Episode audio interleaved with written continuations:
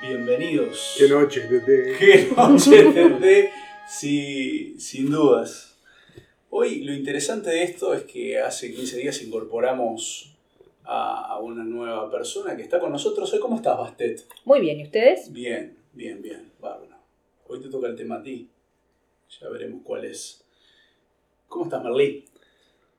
Muy bien, me siento nutrido por las buenas charlas previas a, a este podcast. Sin duda. Presiento que va a estar muy bueno.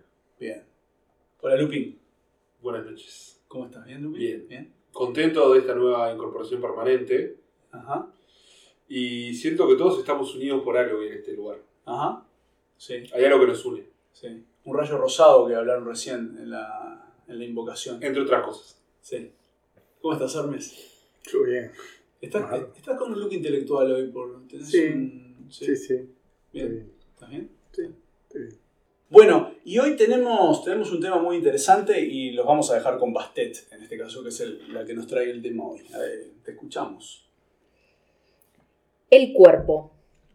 Ese conjunto de órganos y tejidos que llevamos y que nos lleva a todas partes es nuestra primera carta de presentación. En base para algunos, templo para otros. El cuerpo es uno de los valores que la sociedad más ha manipulado, instrumento como medición de poder y siempre sometido al juicio. La visión del cuerpo cambia con las épocas y el lugar del mundo en el que estemos y varía también a lo largo de la vida de las personas. La idea del cuerpo nos interpela, genera comportamientos y patrones de consumo. Hoy traigo este tema a la mesa como mujer, que luchó incesantemente con su cuerpo, que se entregó y que luego cuestionó los dogmas. Y yo me pregunto para empezar, y les pregunto a ustedes, sin soplar y sin mentir, sin mentir, ¿cuál es la primera palabra que viene a su mente cuando les digo cuerpo?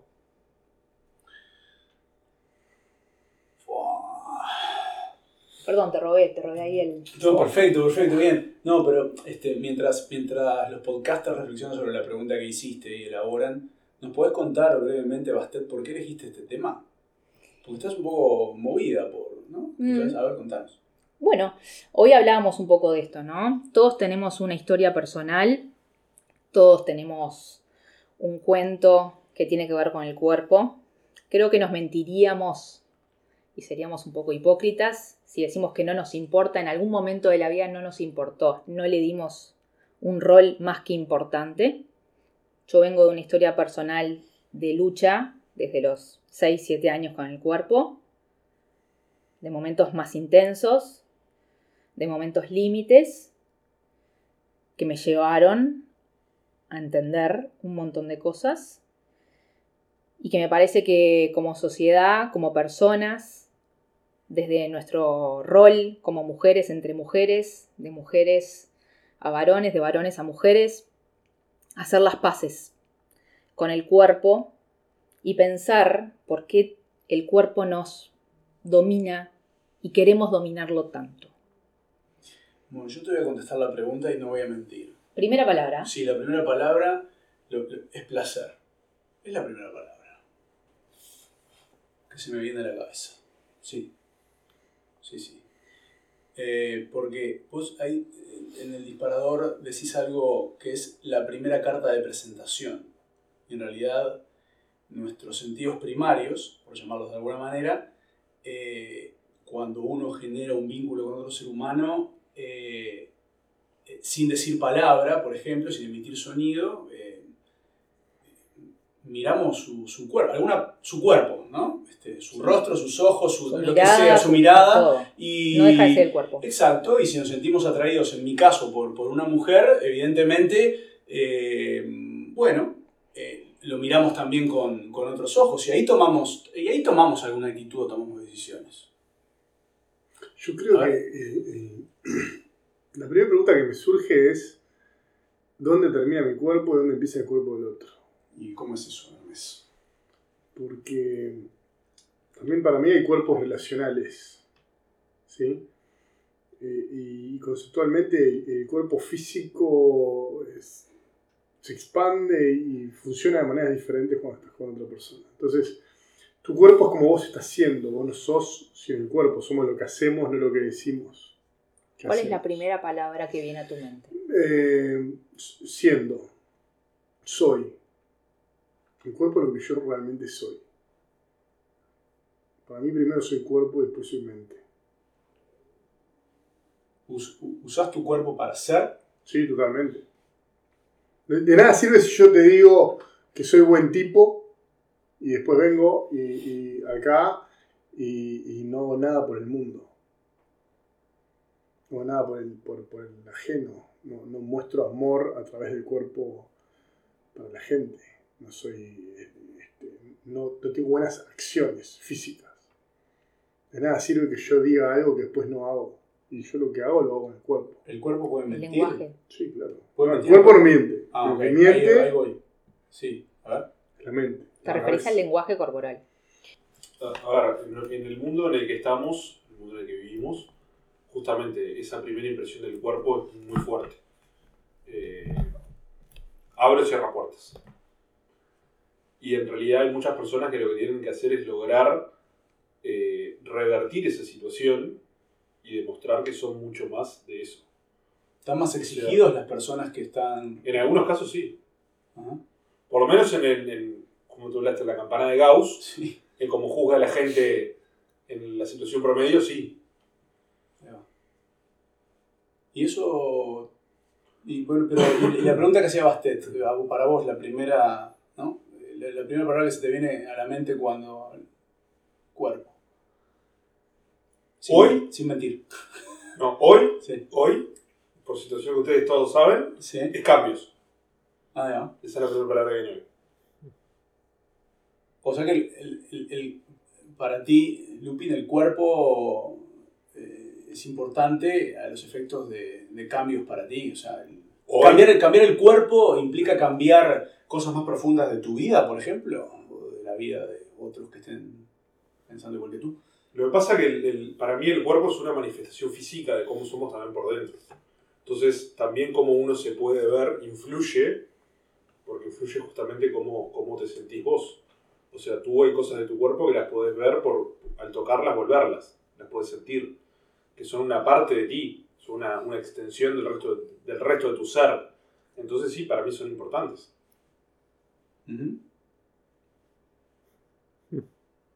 Merlí, te veo pensativo. Sí. Por alguna razón, la primera palabra que se me viene a la cabeza es individuo. Que después de eso se me viene a la cabeza un, un ser humano. Como que no. Todo, todo individuo, ser humano, tiene un cuerpo. eh, y sin embargo, estaba pensando que cada uno de nosotros tenemos como cierto espacio personal al que permitimos a otro acceder o no. Para algunos es, es mayor o menor. Y ahí también me hace acordar mucho lo que dijo Hermes de dónde termina uno y empieza el otro. En realidad, hasta qué punto permitimos a otros dejar que afecten las decisiones sobre nuestro cuerpo. En conjunto con lo que dice Lupin por los cambios. eh, el permitir a otros acercarse demasiado a nosotros puede generar cambios en nosotros también. Sin embargo, nosotros somos los que debemos tener el control sobre ellos, porque el cuerpo es nuestro. Al menos el, el de cada uno, ¿no? Entonces, como que creo que uno tiene, tiene que ponerse a, a darle cierto respeto a eso, ¿no? Uno tiene, tiene posesión de, o, debería al menos creo yo, no, no sé si todo el mundo tiene, eh, posesión sobre su propio cuerpo y debería poder cuidarlo, así como muchas veces es la representación de cómo uno es o se siente. Creo que cada uno debería poder limitar un poco más o aprender, aprender a cómo expresar esa limitación hacia aquellas personas que capaz que uno siente que invaden ese espacio. Como protegerlo, proteger ese cuerpo que uno tiene un poco más. por eso el, el cuerpo con el otro, cuando hablábamos del cuerpo con el otro, está esa relación de poder también. Porque el poder es una relación, no es, eh, lo hablábamos con Tesla, de que eh, el redeseamiento es poder. Entonces, mi cuerpo sirve a que nosotros establezcamos este tipo de relación. Entonces, tenemos un cuerpo de relación entre nosotros. Por eso el cuerpo se usa para tantas definiciones. Bueno, pero vos, eh, Merlí, hablabas del, del- del tema este del cuidado del... Porque Bastet hablaba de un templo, digamos. Sí. Entonces, eh, debemos tratar a nuestro cuerpo como, como un templo, por ejemplo, el que cuidar, digamos. ¿Qué, ¿Qué valor le dan al cuerpo ustedes? ¿Y en qué sentido le dan valor? Yo creo que sí, que es un templo. Porque es lo que sos. Si el, cuerpo, si el cuerpo se enferma, va, hay, hay, hay cosas en, en- en tu funcionar que van, no van a andar correctamente. Tenés una gripe, te va, te va a costar funcionar normal, capaz que te, te cuesta pensar o hacer diferentes cosas por una, una enfermedad. O mencionaban a Stephen Hawking, estaba limitado de, de cierta forma, bueno, él, él pudo crecer en otras formas, pero el, el hecho de poder cuidar a tu cuerpo te va, te va a ayudar o no a moverte de otras formas también. Pero además te morís y, y- y hoy, hoy por hoy se muere el cuerpo y, y no hay prueba ninguna de que exista de alguna otra manera. O al menos la forma en la que conocemos deja de, deja de funcionar. Te moriste. ¿sí? O sea, el- Cuidá el cuerpito. Solo, son, solo somos cuerpo, entonces, ¿cómo es el tema? Eso es demasiado, hacete cargo. sí, claro. no me animo a, a decir eso, obviamente, para mí no, Ajá. Pero el cuerpo es lo que es una de las cosas que hoy en día nos mantiene acá, pudiendo, pudiendo hablar entre nosotros. Por lo menos en este plano. Eh, sí, Mínimo es la, la vasija que nos contiene, mínimo. claro. que hay adentro. no mucho, mucho lo que dijiste vos de los, de los juicios. Los juicios que tenemos sobre el cuerpo. ¿Qué quisiste decir con eso? Bueno, porque hoy hablamos un poco de eso, ¿no? De cómo las personas muchas veces son juzgadas por cómo nos vemos. por cómo nos vemos. Permanentemente somos jugados. Muchas veces ¿Cómo creo que te quedaste corta. Permanentemente. Sí. Sí, Para bien y para mal. trato de no usar el siempre, pero sí. No, yo he hecho casi siempre. Pero hay un colectivo de personas que no se sienten identificadas por su cuerpo. ¿No? Hoy Ah. escuchaba a Hermes decir, yo soy mi cuerpo, mi cuerpo me representa. Mm. Yo te puedo decir que hay un montón de gente ¿eh? que siente que su cuerpo no lo representa. ¿Y ahí qué pasa, Bastet? Y ahí hay mucho dolor. Mm. Y allí el cuerpo es una jaula. Es tremendo eso. O sea, la vida es injusta, Es muy por injusto. definición. Por definición. Eso lo sabemos desde que nacemos. ¿Quién dijo eso? La vida empieza con un sufrimiento. Con un trauma, con un cuerpo. dolor en el cuerpo. Oh, Sí. Créanme, estoy segura. Y hay un grupo de personas que no, que no está bien con el cuerpo. ¿Por qué? Porque hoy hablábamos de eso, de eso, ¿no? Desde que somos chicos, y especialmente chicas, que hay mandatos, que hay maneras buenas, lindas, agradables, que te van a lograr llevar a lugares, y hay maneras que no. ¿Se puede evitar eso? Es decir, ¿cómo, cómo, cómo, cómo, cómo, de- nosotros. cómo de- cómo hacemos para, para que ese mandato no, no, no haga, no le aplique dolor a la gente? Porque ¿Cómo deconstruimos? ¿Y eso? cómo deconstruimos eso que aplique dolor a la gente? Porque es la sociedad la que nos marca que. Todos nos movemos. Es la sociedad la que nos marca que no estamos. Si estamos o no conformes con nuestro cuerpo, ¿no? En ese sentido, hablando.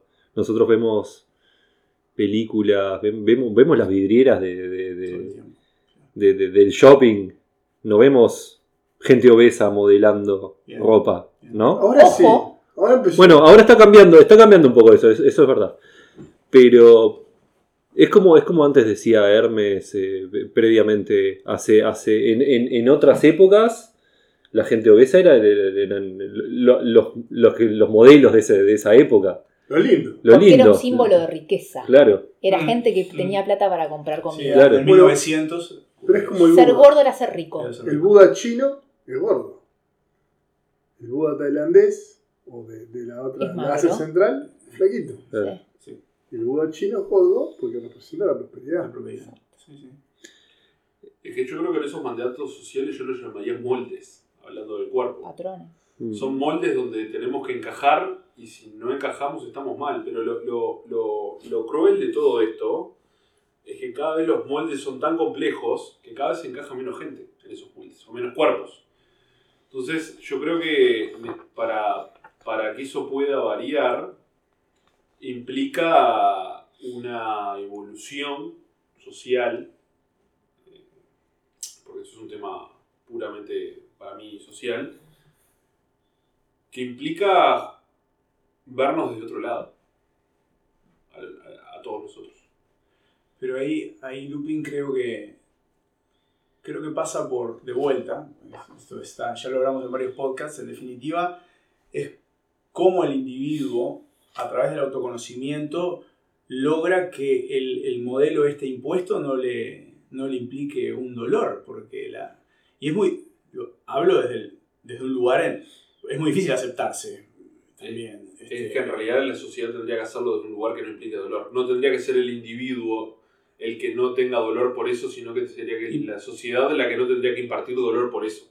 Yo creo que el, si el fondo va, va por otro lado. O sea, pero yo creo que es, es, lo que pasa es que si vamos por el camino que vos decís, Lupin, eh, es inevitable que va eh, termina en el individuo, porque los mandatos sociales y todas estas cosas van a seguir existiendo y estos, este, estas cosas van a seguir existiendo, cambiarán o no, pero van a seguir existiendo. Entonces, por eso mi pregunta era cómo deconstruimos todo esto en el momento en que nos toca, que es en este, en donde el, mo- el- el- el arquetipo de cuerpo que está bien, como decías vos, es este. Estamos para redondear. Eh, así que voy a arrancar por la primera carita que... Bien, vamos con Merlí entonces, el cierre. Bueno, creo que más allá de lo que los, los factores externos que estuvimos hablando que pueden afectar a, a nuestro cuerpo, o que nosotros dejamos que, que afecte a nuestro cuerpo, creo que debemos escuchar un poco, escucharlo nosotros mismos un poco más y ver qué es lo que a nosotros, qué es lo que a nuestro cuerpo le hace bien realmente, que nosotros podamos decidir y no que y no dejar que otros decidan por nosotros. Lupín, ¿estás listo? Creo que hoy voy a decir, y me voy a decir, cuidemos nuestro cuerpo, que es lo único que nos acompaña desde que nacemos hasta que morimos. Hermes.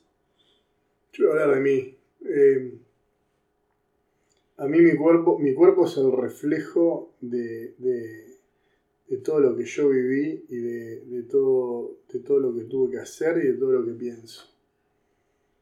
Este, a mí mi cuerpo me define y, y- es asombroso ver cómo es el reflejo de mi mente. Lo cual me- digo, el cuerpo es maravilloso.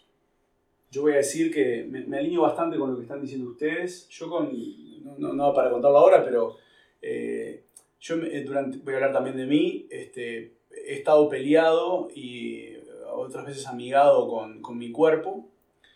Eh, mi experiencia es un tema de, simplemente eh, aceptación e intentar buscar, pero sí también digo que más allá de que puedan ser las acciones y todo esto y que en todo caso hay que cuidarlo, creo que hay que dejar un poco esa... Siento que estamos en una cultura del cuerpo y de lo estético muy, muy digamos, muy marcada. Sí.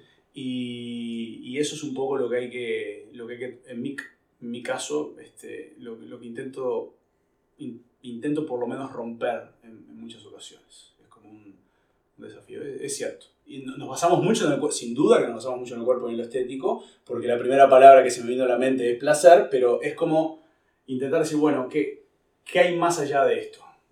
Es como un poco trascender el, el cuerpo, digamos. Bastet, te toca el cierre final. Yo no voy a hablar de mí. Yo voy a hablar de los otros. Y yo quiero que pensemos y que llevemos este mundo hacia un lugar en el que seamos más gentiles con los cuerpos de los otros. Y con esto, qué podcast, ¿eh? Qué podcast. Nos vemos en 15 días. Espero lo hayan pasado bien. Espero los invitemos a nuestros miles de oyentes a reflexionar sobre esto. Nos vemos en 15 días. Nos vemos Adiós. por Chao. mucho más así. Bueno, adiós.